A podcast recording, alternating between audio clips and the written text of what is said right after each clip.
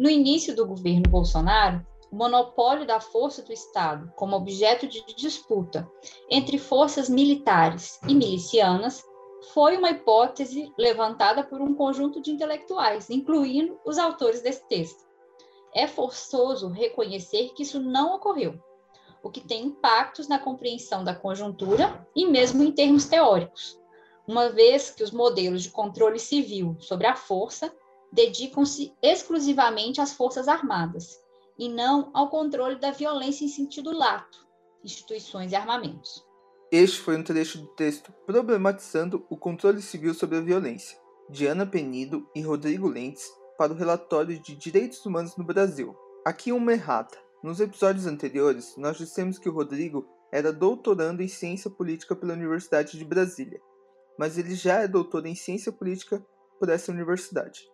Bem, nesse texto, os autores tecem análises sobre algumas apostas que foram feitas no passado a respeito do papel das Forças Armadas, inclusive as paraestatais, caso das milícias, e atualizam essas hipóteses.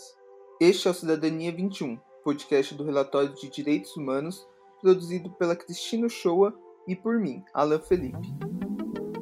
Podcast Cidadania 21, uma parceria do NEV com a Comissão Arnes e com a Unbox um programa que traz os temas abordados em cada artigo do novo relatório da situação dos direitos humanos no Brasil. No texto que escreveram para o relatório de direitos humanos, a professora Ana Penido e o pesquisador Rodrigo Lentes dizem que antes do presidente Jair Bolsonaro ser eleito, um conjunto de intelectuais acreditava que haveria uma disputa pelo monopólio da violência do Estado entre os milicianos e o exército. Existia uma hipótese, por muitos pesquisadores, circulada inclusive na imprensa, de que ia acontecer algum tipo de disputa por parte desses grupos milicianos, com vontade de ocupar, né, sede de poder, e por parte da, das Forças Armadas, que historicamente é, é, mantiveram esse monopólio muito forte, né? Pensando que o Bolsonaro vem desses segmentos e tem ligações com esses segmentos do Rio de Janeiro, a gente esperava encontrar o baixo oficialato e muita gente que viesse das forças de segurança, principalmente da Polícia Militar, nesses cargos. Mas quando a gente foi analisar a ocupação, oito a cada dez cargos vinham, é, estavam sendo ocupados por militares das Forças Armadas. Então, assim, em alguma medida, a relação de quem manda e quem obedece ficou claríssima. Quem manda são generais de exército. Ao verificar os rumos realmente tomados pela interação do governo Bolsonaro com as Forças Armadas e os militares, Ana e Rodrigo retomaram leituras e acessaram novas bibliografias em busca de mais respostas para ampliar a discussão. E aí a gente voltou para a literatura, no sentido de que, olha, essa explicação, essa tendência de pensar o controle civil sobre as Forças Armadas é muito limitada. Ela é limitada por dois sentidos. Um, porque se pensa o controle civil quase como se fosse o controle dos civis.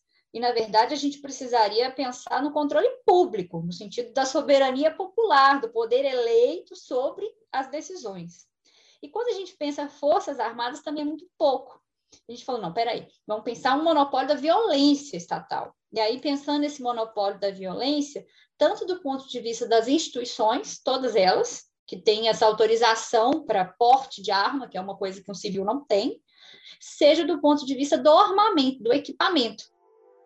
Apesar de ver que os cargos do Poder Executivo estão mais ocupados por integrantes das Forças Armadas Federais, não se pode esquecer que as polícias, de um modo geral, também são atores significativos no sistema de apoio à estrutura do poder do governo federal. Na próxima semana, iremos entender um pouco mais o suporte dado pelas demais forças de segurança do país, abordando coesões e discordâncias dos grupos. Para não perder, se inscreva no canal do YouTube do Neve USP e assine o podcast no seu agregador favorito.